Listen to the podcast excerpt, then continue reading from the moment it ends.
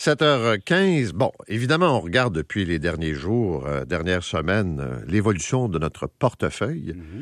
Là, on se dit ça va pas très bien, puis même euh, on hésite à aller voir pour pas trop déprimer. Puis là, il y a des gens qui t'écrivent puis qui se posent la question est-ce que ça va mal pour tout le monde ou c'est moi qui ai mal conseillé? Un, ça va mal pour tout le monde, mais il y a des gens qui croient qu'ils sont mal conseillés dans leur réalité. Et je te donne un exemple qui revient souvent.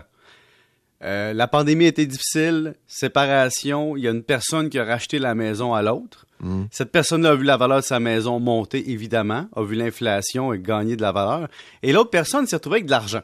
Puis s'est dit, je vais acheter une maison plus tard ou un appartement plus tard. Et a investi cet argent-là. Et là, on a mis l'argent dans le CELI, dans le REER, en disant, je vais rapper. Et là, depuis janvier, évidemment, on a des pertes de valeur. hein. On a du 10, 12, 15% de perte de valeur. Et c'est la panique. Les gens qui pensent que s'ils ont perdu 15% en quatre mois, ben, ça veut dire qu'ils extrapolent par en avant, puis dans quelques mois, ils n'auront plus rien. Je dis, ben, c'est pas comme ça que ça fonctionne. Mais la question qui vient sous-entendre tout ça, on me dit, oui, mais je devrais-tu tout retirer, mon CELI, mon REER, puis mettre ça dans un CPG? Et là, tu vois qu'il y a un mélange de compréhension. Un, on a investi l'argent il y a plusieurs mois, donc on a fait quand même du rendement avant de faire des pertes. Et deux, si vous dites à votre conseiller, j'ai un horizon de placement, je vais acheter dans 4-5 ans, mais votre conseiller se dit, sur 4-5 ans, l'espérance mathématique que la valeur baisse en bas du capital est très faible. Et donc, si après 4 mois, vous avez perdu 10% c'est pas que vous êtes mal conseillé, c'est que vous avez peut-être mal transmis l'information que vous aviez peur de perdre de l'argent, que votre horizon de placement était plus court que ce que vous disiez. Parce que votre conseiller vous écoute, mais si vous lui dites je place mon argent pour 4-5 ans, puis je vais m'acheter une maison dans 4-5 ans, ben un portefeuille équilibré sur 4-5 ans tombe normalement pas dans le négatif sur cette période-là. Et donc, vous n'êtes pas mal conseillé, mais vous êtes mal paniqué. vous paniquez vite. Et donc, c'est vraiment plus ça. Et, et l'autre point, c'est que je voudrais ramener une connaissance euh, du CELI et du REER. Je vais faire un lien culinaire, Paul, ce matin. Un lien culinaire? Oui. Parce que, tu sais, le CELI le REER, c'est un enregistrement, mais c'est pas un placement. Puis souvent, on me dit, ouais, mais les CELI, c'est pas bon, c'est risqué. Ou les REER, c'est pas bon, c'est risqué.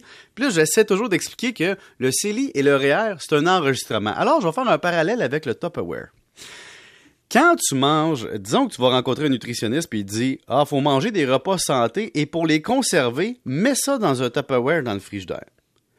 Là, si tu mets un Big Mac dans ton Tupperware, Paul, c'est pas parce que c'est dans le Tupperware que c'est bon pour la santé, tu comprends? C'est sûr. Alors, c'est la même chose avec le CIP et le REER. Tu as un Tupperware dans lequel tu mets tes placements. Si tu mets le mauvais placement dans ton Tupperware pour tes besoins, mais ton Tupperware donnera pas le rendement que tu veux. Et donc, c'est pas le CELI ou le REER le problème avec votre lien d'investisseur, c'est ce que vous décidez de mettre dedans. Donc, réfléchissez à ça et rappelez votre conseiller s'il y a un problème.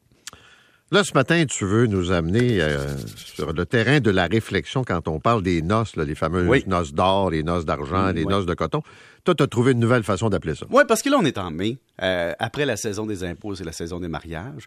Beaucoup de gens ont retardé des unions pendant la pandémie en disant, mais je peux pas inviter de monde. Et là, cette année, on va se venger. Il va en avoir des mariages. Et donc, je me suis dit, donc, les anniversaires de mariage, là, c'est des mauvais noms. Ça date de plusieurs siècles, mais on va t'arranger ça. On va mettre ça au goût du jour. Donc, es-tu prêt? Ouais, vas-y. Ah, OK, un an, c'est noces de coton. Moi, j'appellerais ça noces de séparation de dépenses. Parce qu'après un an en cohabitation, souvent, tu apprends à connaître l'autre, savoir ce qui va, comment on sépare nos affaires. Donc, au lieu d'appeler ça noces de coton, noces de séparation de dépenses, je trouve que c'est plus représentatif financièrement. Deux ans, ça s'appelle noces de cuivre. Moi, j'appellerais ça noces de mise de fonds.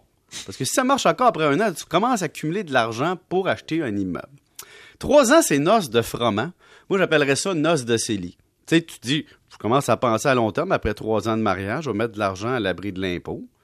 Puis là, après quatre ans, il y avait les noces de cire. Moi, j'ai dit, tiens, voilà une bonne occasion qu'à partir des noces de cire, donc les noces de CELIAP, vous commencez à penser à une nouvelle patente fédérale, puis mettre 8 000 par année pendant cinq ans pour avoir votre 40 000 à l'abri de l'impôt. Et là, évidemment, cinq ans, ça s'appelait les noces de bois. Puis là, je me suis dit, bois. Après cinq ans, il arrive qu'un enfant arrive dans le portrait. Quoi de mieux qu'appeler ça les noces de régime enregistré d'épargne études? Bon, là, je vais pas faire les 100 ans, mais je vais me rendre à 10 ans. OK. À 10 ans, c'est les noces d'étain. Moi, j'appellerais ça les noces testamentaires. Pour te rappeler à quel point, au bout de 10 ans, si t'as pas fait ton testament puis ton mandat d'inaptitude, t'es en retard. On continue après sur les grands anniversaires. 20 ans, tu sais, il y en a qui appellent ça les noces de porcelaine. Bon, porcelaine, ça veut dire que c'est friable, ça casse. Je voulais quelque chose de plus positif un peu. Je vais appeler ça les noces de rénovation. Parce qu'après 20 ans, t'as l'usure du couple puis l'usure de la maison. Quoi de mieux qu'un bon projet de rénovation conjugale pour remettre ça sur la traque? 25 ans, ça s'appelle les noces d'argent. Moi, je trouve que les noces de chalet, c'est meilleur. Tu sais, 25 ans de chalet? commune. Oui. 25 ans, t'as investi dans ton avenir ou dans tes fins de semaine. Le chalet est un beau projet. Euh, je, je me souviens en 1984. C'était les noces d'or de mon grand-père Anatole et ma grand-mère Léona au sous-sol de la Porte d'Orient, qui est un restaurant euh, chinois-canadien. Et c- c'était les noces d'or. Puis moi, je dis, pourquoi pas appeler ça les noces patrimoniales? Parce que c'est là que tu optimises ton patrimoine, tu sais, puis tu as construit un actif, donc c'est beaucoup plus beau, je trouve. Puis les noces de diamant, ça, c'est 60 ans de mariage. Ça, c'est beaucoup, ça. J'appellerais ça, au lieu des noces diamant, les noces du leg. Parce qu'après 60 ans de mariage, il faut que tu commences à penser à qui tu vas léguer ton argent. Et finalement, s'il y en a qui se rendent là, les chanceux, euh, les noces de chêne, c'est les noces de 80 ans. Alors, moi, j'appellerais ça les noces de valeur résiduelle.